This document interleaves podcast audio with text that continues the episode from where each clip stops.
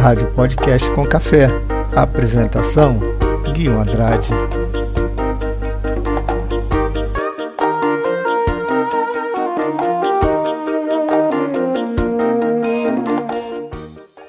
Olá pessoal, tudo bem? Aqui Guinho Andrade, podcast com café, hoje domingo, dia 31 de maio de 2020, nosso último programa, nosso último podcast do mês de maio, chegando o mês de junho, quase a metade do ano de 2020. Pessoal, hoje na nossa programação, psicóloga Raquel Chimizo, falando sobre o que é o TDAH, transtorno do déficit de atenção por hiperatividade. Também a evolução dos meios de comunicação e o Dr. Lin Shen Hao vai falar sobre quais são os benefícios da acupuntura e o doutor Alexandre Valota vai falar também sobre a acupuntura, que doenças podem ser tratadas através da acupuntura. Hoje, aqui na nossa programação do podcast Com Café.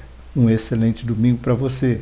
Olá, eu sou a Raquel Fernandes Chimizo, psicóloga, e hoje eu quero falar com você sobre o transtorno do déficit de atenção e hiperatividade. Essa sigla passou a ser muito falada de uns tempos para cá.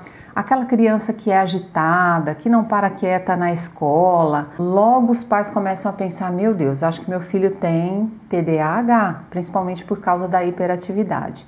Mas é muito importante que a gente entenda sobre o transtorno e saiba como lidar com ele. O que, que caracteriza esse transtorno? O TDAH causa uma mudança anatômica no cérebro, nessa região aqui da frente, que a gente chama de córtex pré-frontal. Essa região, ela nas pessoas que têm o TDAH, ela se desenvolve um pouco mais lentamente do que nas outras pessoas que não têm esse transtorno e ela acaba ficando de um tamanho um pouquinho menor. E o que que isso significa? Significa que essa região, que é a região responsável pela parte da atenção, da impulsividade e do planejamento, ela fica um pouco mais prejudicada. A pessoa que tem TDAH, ela tem um pensamento sem filtro, como a gente diz. Imagina toda vez que você quer lembrar sobre um, um, fato que aconteceu com você ou sobre uma pessoa, a sua memória funciona assim. É como se tivesse armazenado aqui atrás todas as informações sobre aquela pessoa e aí ela vem para a parte da frente e ali ela separa só o que você quer realmente lembrar daquela pessoa. Você não vai lembrar aonde você viu o sapato que ela estava usando, a camisa que ela estava usando, a calça. Você vai lembrar o nome da pessoa, se é aquilo que você quis puxar para o seu cérebro. Nas pessoas que têm o TDAH, todas as memórias vêm de uma vez e a pessoa não tem esse filtro, ou seja, ela está sempre com raciocínio super abarrotado de coisas. Então é um monte de pensamento que passa na cabeça dela o tempo todo. Outra coisa importante também sobre a pessoa que tem esse transtorno não é porque o cérebro é um pouquinho diferente dos outros que essa pessoa é menos inteligente. Muito pelo contrário. Boa parte das pessoas que têm o TDAH tem um QI acima da média. A grande dificuldade que essa pessoa tem é de focar a atenção ela às vezes, quando gosta muito de um determinado assunto, se aprofunda naquele assunto, estuda com toda a força que ela tem e se desenvolve naquela área. São pessoas mais propensas à criatividade também. Mas se ela não gosta daquele assunto, se aquele assunto não é uma coisa prazerosa, ela tem muita dificuldade de focar. Então, as pessoas que têm esse transtorno geralmente sofrem muito para leitura, não conseguem focar a atenção para ler. As crianças, desde muito pequenas, têm muita dificuldade de, na escola, estar tá o tempo todo olhando para o professor, o tempo todo sentado, porque geralmente o transtorno do déficit de atenção vem junto com a hiperatividade. E a hiperatividade, ela se manifesta mais na infância. Meninos apresentam mais esse aspecto do transtorno. E por isso que na infância os meninos são mais é, diagnosticados, enquanto que as meninas que têm o transtorno do déficit de atenção às vezes passam despercebido pelos professores, porque nelas A hiperatividade não é muito comum, pode existir, mas não é muito comum. Aí, quando chega na idade adulta, o diagnóstico meio que se iguala, tanto para meninas quanto para meninos, para mulheres ou para homens, né? Porque aí na idade adulta a menina começa a sentir os sintomas, às vezes já apresentam alguma, algum outro transtorno junto com, a, com o TDAH, né, que é até um resquício ou então uma consequência dele, como depressão, ansiedade, e aí ela vai para o consultório procurar ajuda. Já os meninos, muitos deles já foram identificados lá atrás com TDAH, e quando chega na idade adulta, esse sintoma da hiperatividade diminui, mas o da atenção ou da desatenção aumenta. Então, o que traz as crianças para o consultório, geralmente o sintoma que mais chama atenção, porque a escola é a primeira que percebe isso, é a hiperatividade. E na idade adulta, o que traz as pessoas para procurar ajuda é a dificuldade em prestar atenção, em ter foco, em ter condições de se planejar, entre outros aspectos que eu quero contar para vocês. Quais são as causas do TDAH? A genética é uma das principais causas.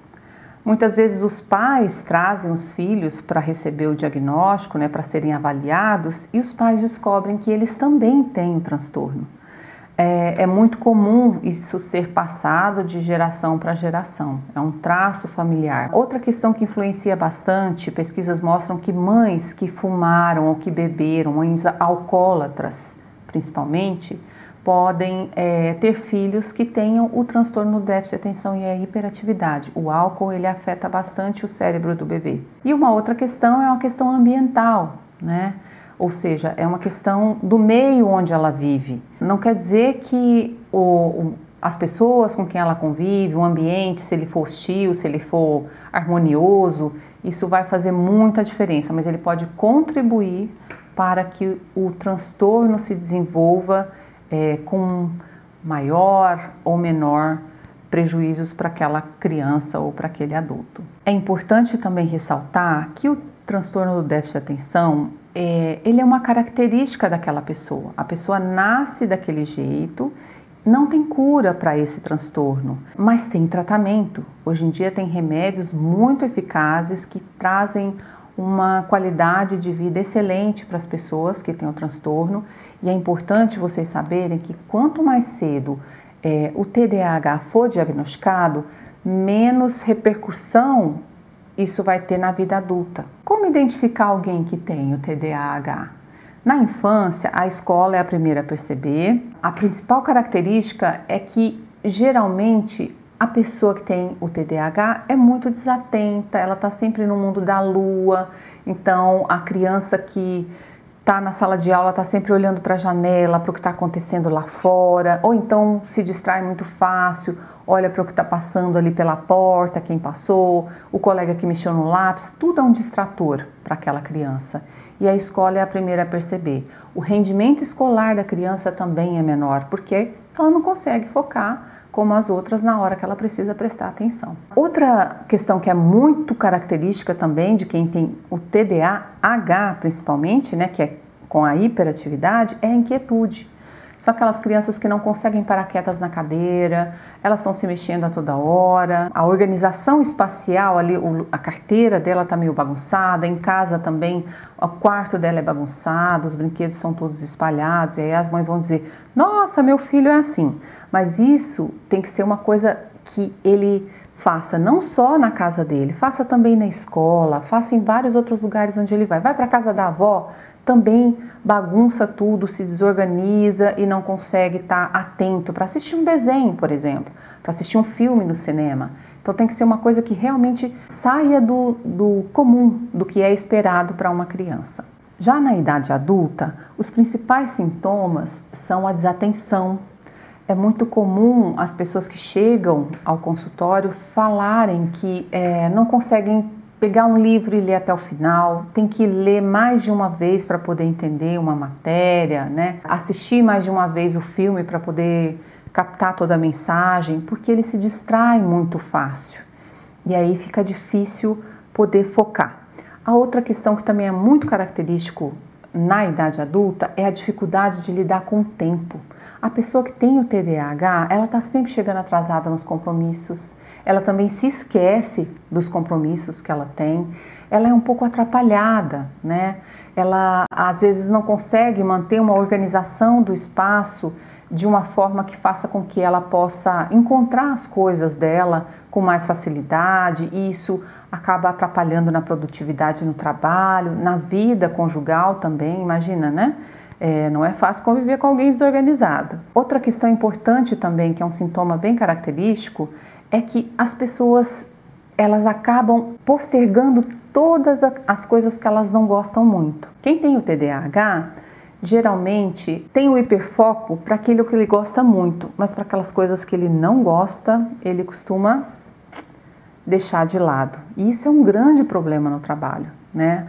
Porque eles acabam perdendo prazos, eles acabam não, não conseguindo cumprir com o que lhe foi deixado como responsabilidade e com o tempo o sentimento de fracasso profissional, fracasso na vida pessoal vai trazendo esse olhar muito negativo. Outra característica bem importante também é que eles não conseguem terminar geralmente o que começou. Então começa um projeto de vida, ah, eu quero me formar é, em psicologia, daí a pouco, hum, eu acho que medicina talvez seja melhor, não quero mais esse curso, vou escolher outro. No meio do caminho quer fazer um curso no exterior, ou então quer fazer uma, uma formação em comunicação. Então as pessoas estão sempre é, com dificuldade de focar os seus projetos de vida, de terminar aquilo que, que elas começaram. A dona de casa, por exemplo, que tem o TDAH, ela começa a fazer uma atividade, ela vai limpar ali a sala, daí a pouco ela começa a limpar, a, a colocar roupa para lavar, daqui a pouco ela para aquilo lá e, e vai para a cozinha e começa a limpar a cozinha. Então são coisas sempre muito, né, muito agitado o tempo todo e sempre começou e não terminou. Isso é muito característico de quem tem o TDAH. Uma última coisa também é que geralmente são pessoas que interrompem ah, os outros quando eles estão falando, que mesmo estando frente a frente com outra pessoa, às vezes ele, o outro está falando e ele desfoca. E aí ele volta a atenção, que é mesmo que você falou? Ou então interrompe, as pessoas vão falar, é, eu acho que, e ele vai e completa a frase, né? São pessoas que estão com o pensamento sempre acelerado. Eu gosto sempre de usar o exemplo seguinte: imagina uma pessoa que vai para a academia e que começa o aquecimento. Geralmente ela corre ali entre 5, 6, 7, né? 7 já está correndo muito. O pensamento de uma pessoa que tem o TDAH é como se ele estivesse correndo a 10. É bem mais do que o que as outras pessoas têm de pensamento para processar. E é por isso que esse transtorno traz tantas dificuldades para quem o tem. Apesar de a pessoa ter o transtorno, é possível lidar com ele. O que eu sempre digo para os meus pacientes também é que assim, se você chegou até aqui, é porque você fez inúmeras adaptações no seu cérebro é, e você foi extremamente capaz de tocar a sua vida, mesmo tendo esse transtorno. A pessoa ela tem que se adaptar o tempo todo à realidade onde ela está, ao contexto e ela tem que o tempo todo criar estratégias para ser tão produtiva quanto os demais, para dar conta de coisas que os demais dão, porque ela tem uma dificuldade a mais. E isso faz com que ela seja talvez muito mais é, corajosa ou muito mais adaptativa e por isso muito mais capaz do que as pessoas que não têm essa dificuldade e que não chegaram até onde ela chegou. Eu acho que esse olhar é importante para que a gente não estigmatize. Ah, a criança que tem TDAH, ela vai ser um adulto que não vai ter sucesso na vida, ela não vai ser uma pessoa que vai ter ah, uma vida afetiva estável, né? Acho que a gente tem que tomar bastante cuidado com isso, porque é muito perigoso quando você, desde pequeno, sabe que você tem um transtorno e olhar para o futuro e pensar: hum, acho que meu futuro não vai ser legal. E não é verdade. A gente tem muitas pessoas que têm um TDA adulto, tem pessoas que são referência históricas, por exemplo, dizem que o Einstein tinha TDA. É, não tem comprovação sobre isso, mas pelos comportamentos que ele tinha, os estudiosos do assunto acreditam que ele tinha. Mas isso não quer dizer que todas as pessoas que têm o TDAH vão ser tão inteligentes quanto ele. ele é só um parâmetro para se comparar que as pessoas também com o transtorno podem ser bons profissionais, podem ser bons pais, podem ser bons amigos, podem ser bons esposos e esposas. Só que essa pessoa sempre vai ter que se esforçar um pouco mais. Já que essa área da frente do cérebro ela não funciona tão bem, o que, que a pessoa com TDAH faz? Usa as áreas na lateral do cérebro, se esforça pra caramba e ela consegue dar conta do que ela tem que fazer. E hoje as medicações também ajudam bastante. Tem medicações muito modernas, cada vez tem novas pesquisas sobre o assunto e novas medicações surgem e as pessoas podem ter uma qualidade de vida muito melhor. Não é que todas as pessoas que têm dificuldade de prestar atenção e de se organizar tenham o TDAH. Na realidade, é preciso que a pessoa apresente esses sintomas desde a infância, é possível que a gente diagnostique a partir dos 7 anos e isso vai seguir com ela para a vida adulta. É preciso também que essas características, esses sintomas, na verdade, tragam algum prejuízo social, ou seja, atrapalhe na escola, atrapalhe nos relacionamentos afetivos, atrapalhe nos relacionamentos sociais, atrapalhe no trabalho, para que a gente consiga ter esse diagnóstico e principalmente é, é preciso observar se isso causa um sofrimento para a pessoa. Então, essas três coisas precisam ser observadas para que a gente consiga diagnosticar uma pessoa com TDAH. Quais são os profissionais que vão fazer, ter condições de fazer esse diagnóstico? O psiquiatra, ele pode é, fazer esse diagnóstico, o neurologista e o neuropsicólogo. O neuropsicólogo é aquele profissional que se especializa em fazer os testes, em aplicar, em avaliar os testes, né? Que hoje em dia a gente tem uma gama de, de instrumentais para poder fazer esse tipo de avaliação. E eles vão dar esse suporte para o médico nessa avaliação. Na área médica não tem nenhum exame não tem um exame de sangue, não tem um exame que você tira uma foto do cérebro e vê ele funcionando, nada disso. Ele vai conversar com a pessoa, ele vai saber da história de vida daquela pessoa e ele vai pedir, como se ele pedisse quando a gente vai no médico e quer saber se está com diabetes, a gente, o médico dá encaminhamento e manda a gente fazer um exame de sangue. Mesma coisa ele vai pedir para que o neuropsicólogo faça todos os exames, ou seja, os testes, né?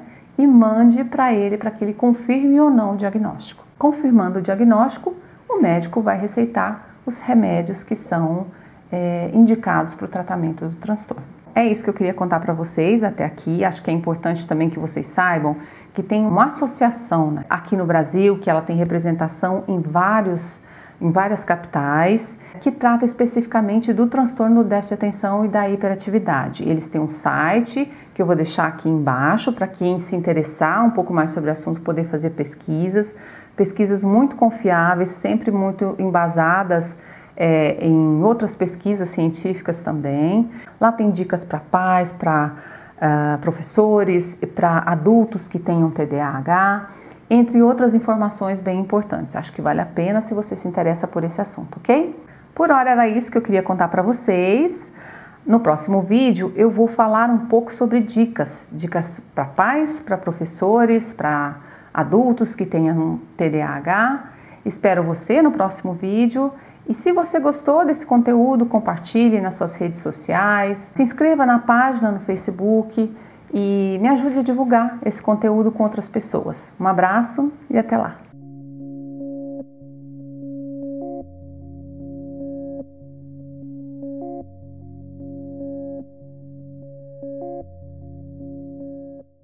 Gente, agora nós vamos falar no programa sobre acupuntura, que é uma técnica milenar da medicina tradicional chinesa que foi introduzida no Brasil no final do século passado por imigrantes orientais, mas ela só foi aplicada para uso geral no início da década de 50 por aqui.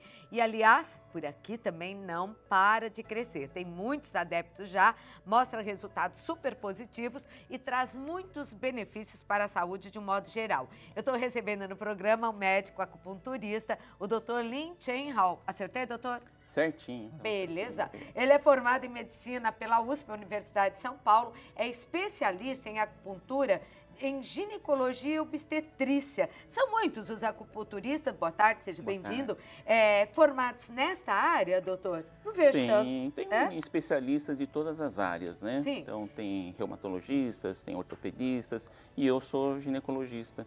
E tem colegas também ginecologistas que fizeram a parte de acupuntura. Tá. E a procura é grande? Que benefícios traz para a mulher grávida e a mulher que, na, não sei se próxima hora de Sim. ganhar um bebê, a acupuntura? É, a acupuntura, a gente fala, ela é conhecida para tratar dores. Então, uhum. na mulher é, que tem dismenorreia, cólicas menstruais, as mulheres que têm dores pélvicas e na gestação, é, quem a gente sabe que ao longo da gestação, principalmente no início, tem aquelas náuseas, vômitos Sim. em gestação, isso a acupuntura ajuda bastante. Quem tem dores de cabeça fora da gestação e não pode tomar medicação durante a gestação, a acupuntura ajuda bastante. É, quem tem no final da gestação, quando a barriga começa a incomodar e força a parte lombar, a acupuntura costas, né? ajuda excelente. É uhum. É excelente para isso. E no trabalho de parto também, né? Uhum. Também pode estar ajudando, diminuindo as dores do parto. Então é Junto bastante usado. com a equipe médica sim. normal, com ginecologista, sim, está sim. o ginecologista que faz a acupuntura. Isso. Agora, deixa eu perguntar uma coisa, porque quinzenalmente nós falamos aqui no programa sobre a saúde da mulher. E uma das dúvidas mais frequentes, adivinha? Dá para adivinhar? Endometriose. Todo mundo pergunta sobre endometriose. Uhum. A acupuntura tem bons resultados aplicados para isso, não? Sim. É, a endometriose ela pode causar o quê? Dores, dores uhum. pélvicas, né? Então, dependendo da localização da endometriose, ela causa dores pélvicas. E a acupuntura é ótimo para as dores pélvicas, né? Então, ela pode ser aplicada, então alivia as dores. Não que vá tratar a endometriose, a causa dela. Sim. Mas alivia Dá para suportar enquanto dúvida, cuida né, do problema. Como é vista hoje a acupuntura no Brasil? A acupuntura hoje em dia está bem aceita, né? É, há uns 20, 30 anos atrás, quando eu oferecia acupuntura aos pacientes, eu falava, prefiro tomar injeção do que fazer acupuntura. Hoje em dia não, hoje em dia as pessoas já procuram e os próprios colegas médicos encaminham, sabe, uhum. do benefício, né? Então evita de tomar muita medicação, a gente sabe que os anti-inflamatórios, né, dependendo do tempo que você usa, acaba causando problemas para os rins, para o estômago e na gestante também não se deve tomar, dependendo do período da fase, é, anti-inflamatórios. Ou seja, ela é benéfica para todos em todas as idades Sim. e tem muitas aplicações. Sim. Agora, quem pensa que a acupuntura é feita só com agulhas está muito enganado. Vamos mostrar aqui algumas Vamos. das coisas utilizadas, uhum. dos instrumentos? É. Primeiro só... mostrando aqui que são todos Isso. os pontos meridianos, não é? Isso. Aqui a gente vê que o corpo inteiro você tem pontos, desde uhum. na parte da frente, cabeça, pé, as costas, principalmente essa região para cervicalgias, lombalgias, né? Então o corpo inteiro você tem pontos. Então a acupuntura é uma forma de estímulo, né? Então a gente pode estimular com as agulhas, e aqui a gente tem vários tamanhos dependendo da localização, então para rosto, é, para o corpo e aqui, por exemplo, para a ciática. Né? Para criança a gente pode usar esse rolinho, então é uma hum. forma de você estimular. Massagear então, os pontos. Massagear os pontos. Né? A gente pode usar a ventosa, então uhum. isso também é bastante usado pelos atletas que têm dores musculares. Ventosa é maravilhosa, eu já usei é... uma vez, né? Fica uma bolinha vermelha depois. Isso. Porque ela Se tiver assim. problema, ela fica bem vermelha. Bem vermelhinha, é. mas alivia muitíssimo alivia. a e dor. E a moxa é uma forma de calor, né? Uhum. Então você é um estímulo Também térmico. já usei, não queima, é, é bom é. e melhora mesmo. Agora esse martelinho aí nunca usei, né? Esse é para colocar, né? Então você põe e ah, é aproxima. É, é para não, não, queimar direto, ah. você põe aqui e ela faz o calor, né? E aí a gente pode Mas também... Mas todo mundo usa, não? Eu não lembro do martelinho, só da boca. É, não, mas não, é uma forma de você aplicar. Tá, uma né? forma de aplicar. E a eletro é, hum. é uma forma de estimular, fazer um uhum. estímulo mais forte, né? É, no, com as agulhas. Isso, na China, eles usam muito para anestesias, né? Então, é um estímulo maior nos pontos nas agulhas. Uhum. Quem mais procura, é, doutor, acupuntura? Homens, mulheres, a idade, são jovens, ah. os de maior... Bom, de mais idade tem mais dor, né? Você sabe. São as é. pessoas da terceira idade? Sim, sim. É, atletas, uhum. jovens, hoje em dia também tem muito é, pacientes é, mais idosos que acaba, acaba tendo alterações é, do desgaste do dia a dia, então acaba tendo um pouco mais de dores, donas de casa, pelos afazeres. Então a gente acaba tendo tanto homens como mulheres, mas mais mulheres. É. Mais mulheres, aquele problema hormonal nosso É. que coloca em, em confusão todo o nosso corpo a vida inteira. Nós vamos a uma apresentação daqui a pouquinho, Sim. né? De algumas técnicas de acupuntura pelo Dr. Lin Chen Hao, hoje aqui em nosso programa. É médico formado pela USP de São Paulo e é acupunturista já há quantos anos? Há 30 e poucos anos. Você fez curso em Xangai? Isso. Na China mesmo, né? 89, a gente foi pra Mas hoje no Brasil existem cursos. Existem, eu dou aula num, curso em São Paulo, né? E há várias universidades, faculdades que têm a residência de acupuntura. Então, Tá. na USP, na Paulista, eles têm. Então, é só para médicos essas aulas também, Sim, que sim, são dadas para várias especialidades. E vamos aqui para o nosso cantinho, já colocamos uma maca aqui. Sabe de uma coisa, doutor Linho? Eu daria tudo para estar no lugar desse moço aqui hoje. É verdade, porque eu gosto muito de acupuntura. Qual é seu nome? Luiz Henrique, Oi, Elis Henrique, qual a sua profissão? sou professor. Professor, Ih, professor também, né? Fica muitas horas em pé, não é verdade? O trabalho é duro, não é fácil, não. O Luiz Henrique, ele tem problema na lombar, é isso? Isso. O Luiz Henrique, ele trabalha muito em pé, trabalha sentado, então acaba que a postura acaba dando essas dores. Essas e a dores. falta de atividade física, É né? o que eu diga, viu, professor? Tô igualzinho. Falta de atividade, hora sentado, olha, em pé, saltão, né? Metida jovenzinha com esses baita saltos aqui. Às vezes dá uma dorzinha na lombar. Ainda bem que eu anuncio muita coisa aqui para me ajudar. Então ele estava se queixando de uma dor na região lombar, Uhum. principalmente quando fica muito tempo sentado, tá? É, aparentemente não tem nenhuma lesão né, nos exames, né, Uhum. nenhuma hérnia de disco, nem nada disso, então mais a parte muscular. Então a tensão muscular acaba dando as dores. É, primeiramente, a pessoa faz exames, então, para saber, é- não é? E dá para juntar a medicina tradicional com a chinesa? Sim, sempre a gente tem que fazer o diagnóstico, Tá. tá? Não dá para a gente E aplicar sem sem saber. saber. o que, que a pessoa tem. De repente, Imagina, arranja o microfone soltinho para mim, por favor. de repente ele tem Ah, já está aqui. Dá licença, pode falar. De repente ele tem um- uma fratura, Uhum. tem uma hernia de disco e a gente não está diagnosticando. Não então tem sempre nada, né? importante primeiro fazer esse diagnóstico Tá. e aí pronto, ah bom, é uma causa é, muscular. Então a gente pode estar usando as agulhas para ajudar no relaxamento. Então a acupuntura tem um efeito analgésico, ela tem um efeito de relaxar a musculatura e tem um efeito anti-inflamatório. Olha, doutor, o microfone está porque homem é mais fraco para dor do que mulher. É só para ter certeza que a acupuntura não dói. Vamos ver se Então a ele gente vai vai estar gritar. colocando Não gritou e nem fez cara feia, porque eu tô vendo. não dói nada, né, Não, professor? não, tranquilo. Quantas sessões você já fez? Cheguei a fazer umas 10 já. É, e qual a diferença que você nota, Luiz Henrique? Relaxamento, alivia, Alivia a dor? alivia bastante. E aí você faz o quê? Uma vez por semana? Fazer uma vez por semana. Uhum. Isso. Então, dores crônicas, né? É, lombar, a gente pode ter dor aguda, alguém que é, de repente estava escovando o dente, abaixou, a hora que vai Travou. levantar, travou, né? Uma dor aguda, tá? Ou dor crônica, uma pessoa que já tem mais de um mês, né? Tendo essas, mais de três meses tendo dores, aí a gente considera como uma dor crônica, tá? Isso é uma coisa que veio para ficar ou a acupuntura acaba dando um jeito? Ah, não, a Na acupuntura crônica. dá jeito, dá jeito. Agora aí a gente sempre orienta o quê? Uhum. Atividade física, alongamento, para não voltar, Tá né? certo. Agora, quais os cuidados, eh, doutor, que a pessoa tem que ter quando for procurar eh, um médico que se dedique à acupuntura, né? Ou um acupunturista?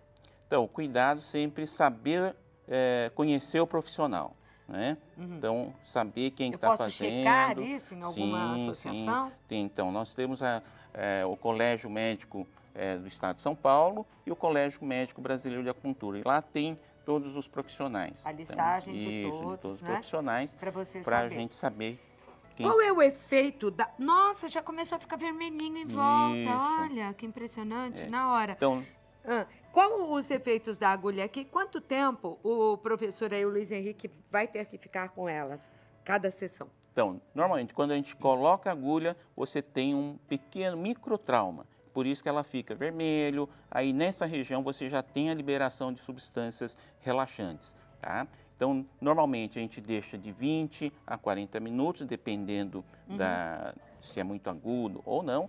É, e normalmente a gente orienta de fazer pelo menos uma a duas vezes por semana. O tratamento, normalmente a gente faz 10 sessões, né? Uhum. Então, uns dois, é, duas vezes por semana. Tá vermelhinho, Liz, E já dá uma melhora. É. Né? E, e, os pontos na orelha? Eu vi uma orelha lá cheia uhum. de pontinhos uhum. e a uhum. gente sabe, né? Que podem ser aplicados na orelha. Tem outras aplicações ou tudo que eu faço no corpo está presente, esses pontos estão presentes na orelha, eu posso fazer na orelha? Sim.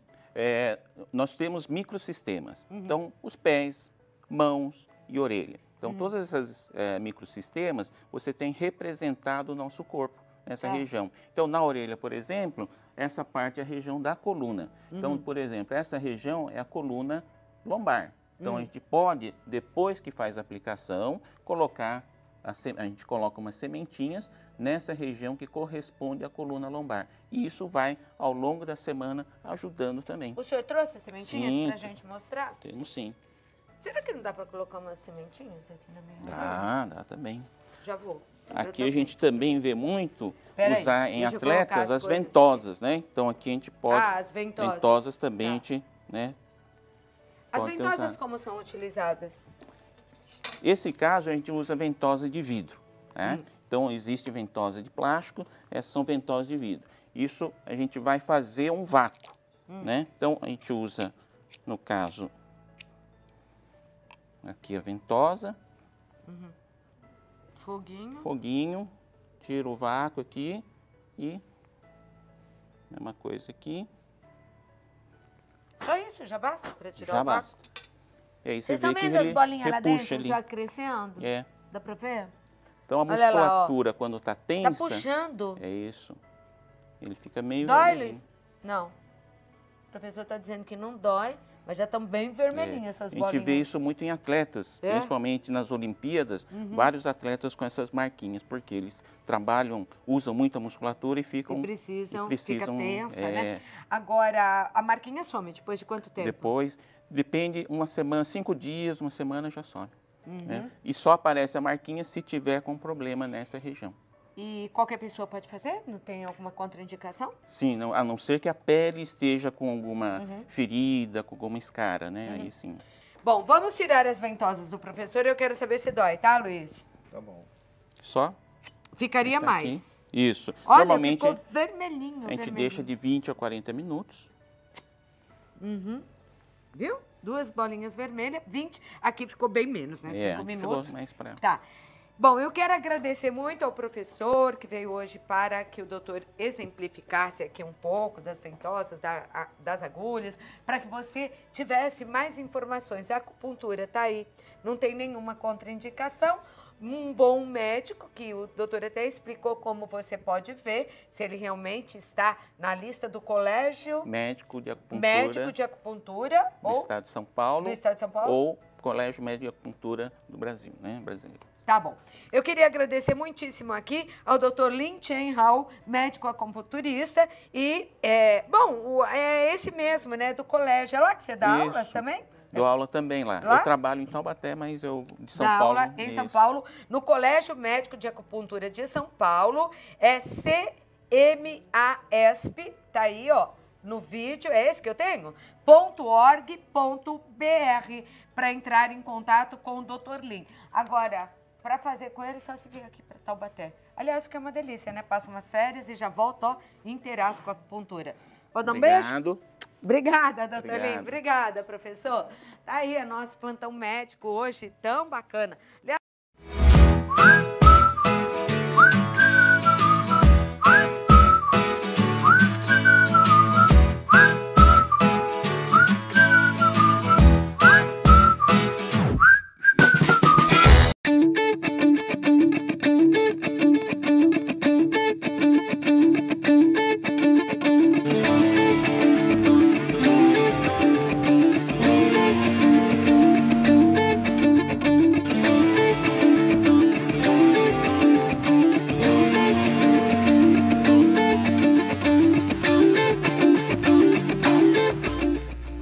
Existem muitos mecanismos de ação descritos ah, para a acupuntura.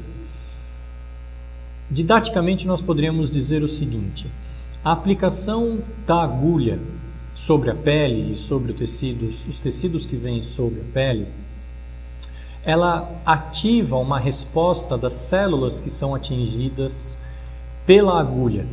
Existe uh, um pequeno processo inflamatório, digamos assim, um micro processo inflamatório, exatamente no ponto onde a agulha é aplicada. E esse pequeno processo inflamatório gera a produção de substâncias químicas que vão então dilatar os vasos daquela região, promover mecanismos de recuperação do tecido, o, o órgão afetado naquela região passa então a sofrer a influência dessas substâncias químicas.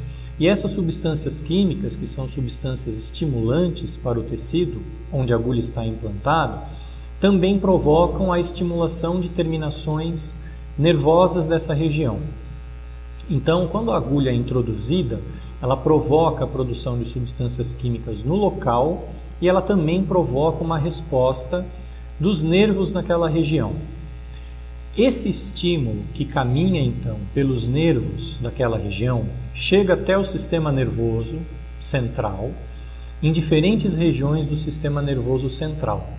É um impulso elétrico que caminha do ponto onde a agulha da acupuntura é inserida até o cérebro. E conforme esse impulso nervoso caminha nas diferentes partes do cérebro, também provoca uma série de respostas que têm sido observadas em estudos, por exemplo, como estudos de neuroimagem, onde se observa a atividade do cérebro através da ressonância magnética. E diferentes áreas do cérebro são ativadas ou inativadas por causa desse estímulo. Então, tem se observado, por exemplo, que a aplicação da agulha da acupuntura gera um impulso elétrico que a médio e a longo prazo, com as sessões subsequentes de aplicação da acupuntura, vão modificando o funcionamento dos neurônios dentro do cérebro. Algumas áreas do cérebro relacionadas, por exemplo, à dor, relacionadas ao controle emocional, relacionadas ao ciclo sono e vigília, portanto, áreas que regulam o sono, áreas que regulam, por exemplo, o funcionamento dos órgãos, das vísceras, do estômago, do intestino, do sistema endócrino. Esse impulso ativa essas áreas e provoca uma reorganização dos circuitos que controlam todos esses órgãos, de maneira que esse é um dos mecanismos importantes que têm sido descobertos por causa da aplicação das agulhas. Além disso, quando o estímulo chega ao sistema nervoso, existe uma conexão muito forte do sistema nervoso com o sistema endócrino, isto é, a produção dos hormônios que controlam o organismo, e também o sistema imunológico, que é o nosso sistema de proteção do organismo. De maneira que o tratamento com acupuntura não apenas provoca uma resposta do sistema nervoso, como também regulariza o funcionamento do sistema endócrino e aumenta as defesas do organismo através da ação do sistema imunológico. Então, resumidamente, a acupuntura, até onde se pode verificar nos nossos dias, tem tanto um efeito local no ponto de estimulação, como também um efeito à distância, agindo no sistema nervoso, no sistema endócrino e no sistema imunológico.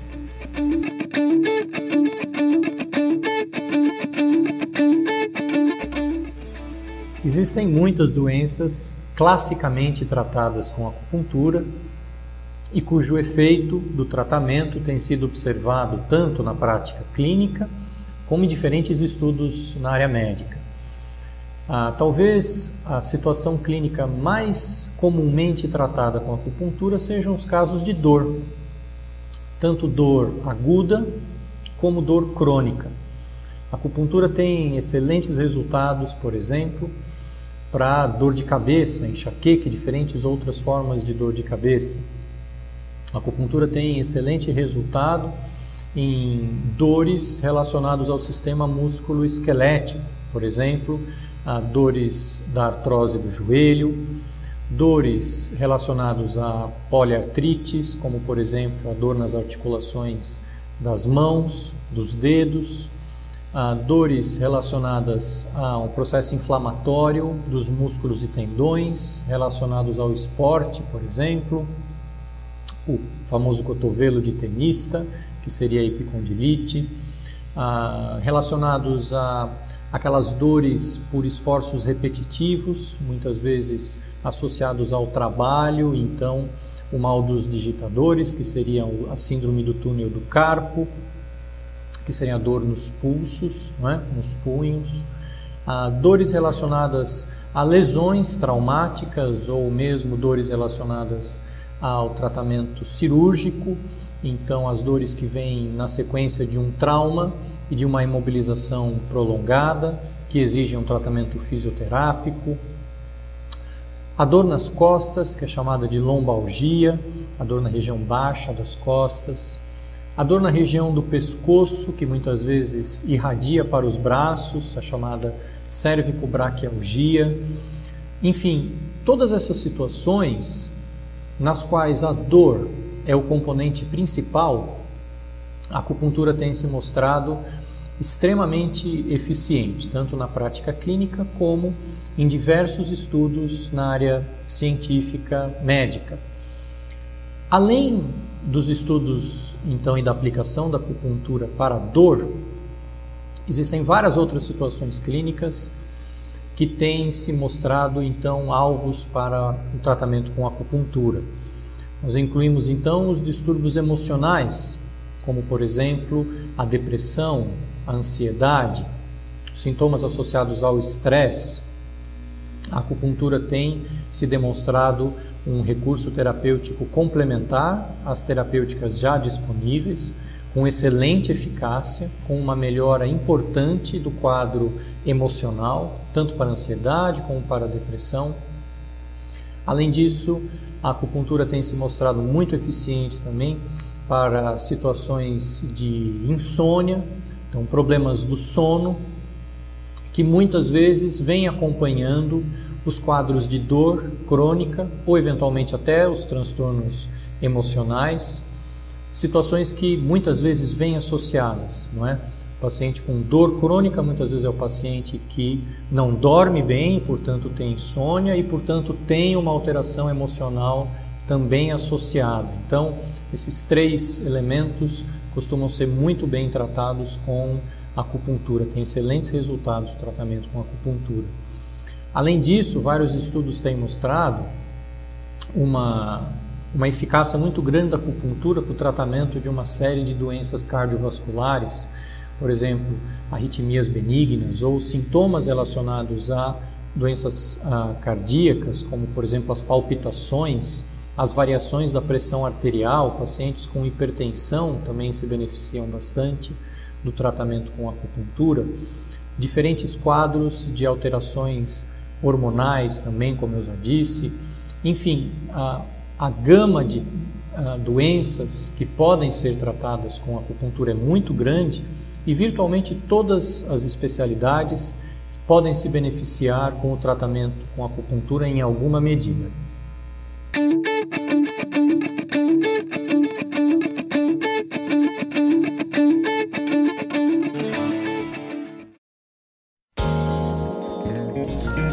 Podcast com Café, a sua companhia na internet.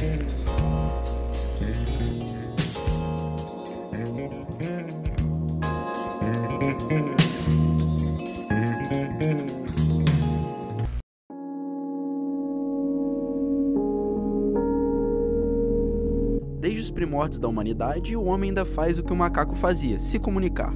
Essa necessidade criou a linguagem falada e escrita, e assim a comunicação de suas ideias e sentimentos foi desenvolvida. A linguagem é um sistema do qual o homem comunica suas ideias e sentimentos, podendo ser por meio da fala ou escrita. Ela teve seu desenvolvimento no início em gestos, sinais e desenhos, e mais tarde também com a voz. As primeiras formas de linguagem começaram a se desenvolver com as ferramentas rudimentares, que apareceram em cerca de 2 milhões de anos atrás com o Homo habilis. Com a linguagem, nós somos capazes de influenciar e provocarmos mudanças. As mais antigas civilizações se comunicavam por meio de pinturas rupestres que ainda podemos achar em sítios arqueológicos. A escrita surgiu com a necessidade de perpetuar memórias e conhecimentos, sendo fundamental para o desenvolvimento do homem.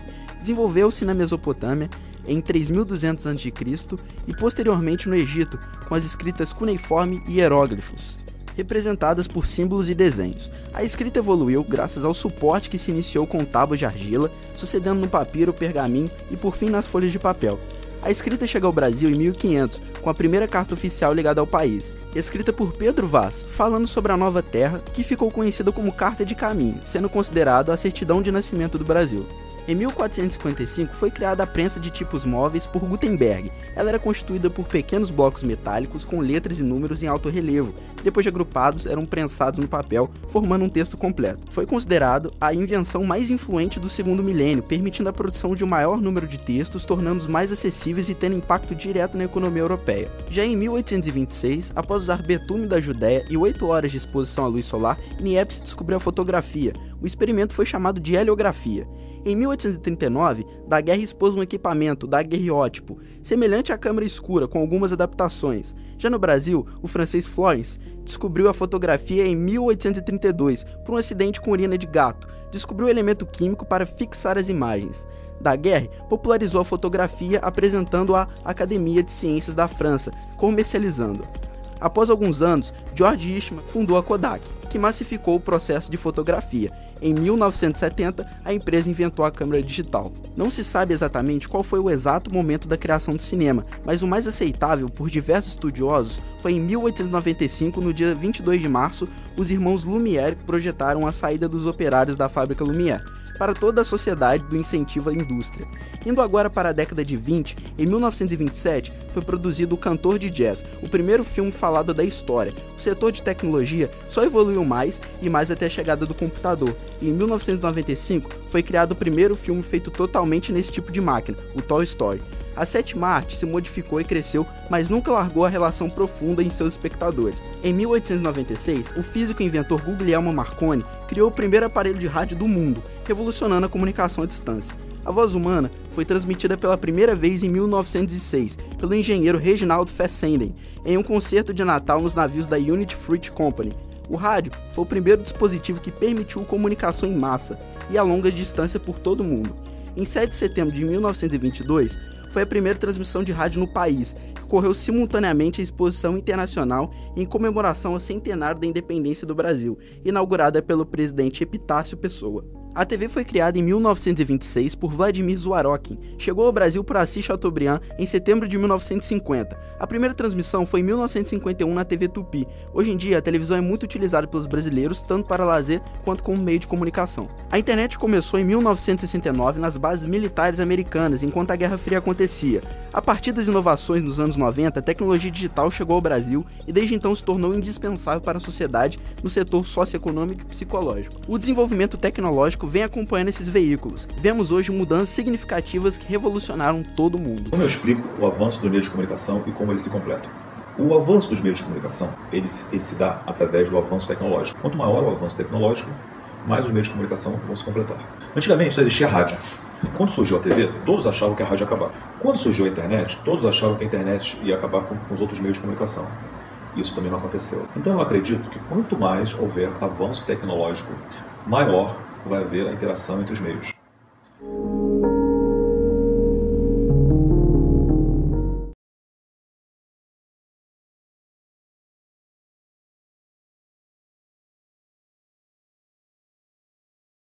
Bem, pessoal, chegamos ao final da nossa programação de hoje, dia 31 de maio de 2020. Um excelente domingo para você. Estaremos de volta aqui no próximo domingo com mais um podcast com café. Muito obrigado pela sua atenção e companhia. Divulguem o podcast com café para os seus amigos. Muito obrigado, um grande abraço e até a nossa próxima programação. Muito obrigado, um abraço, tchau, tchau.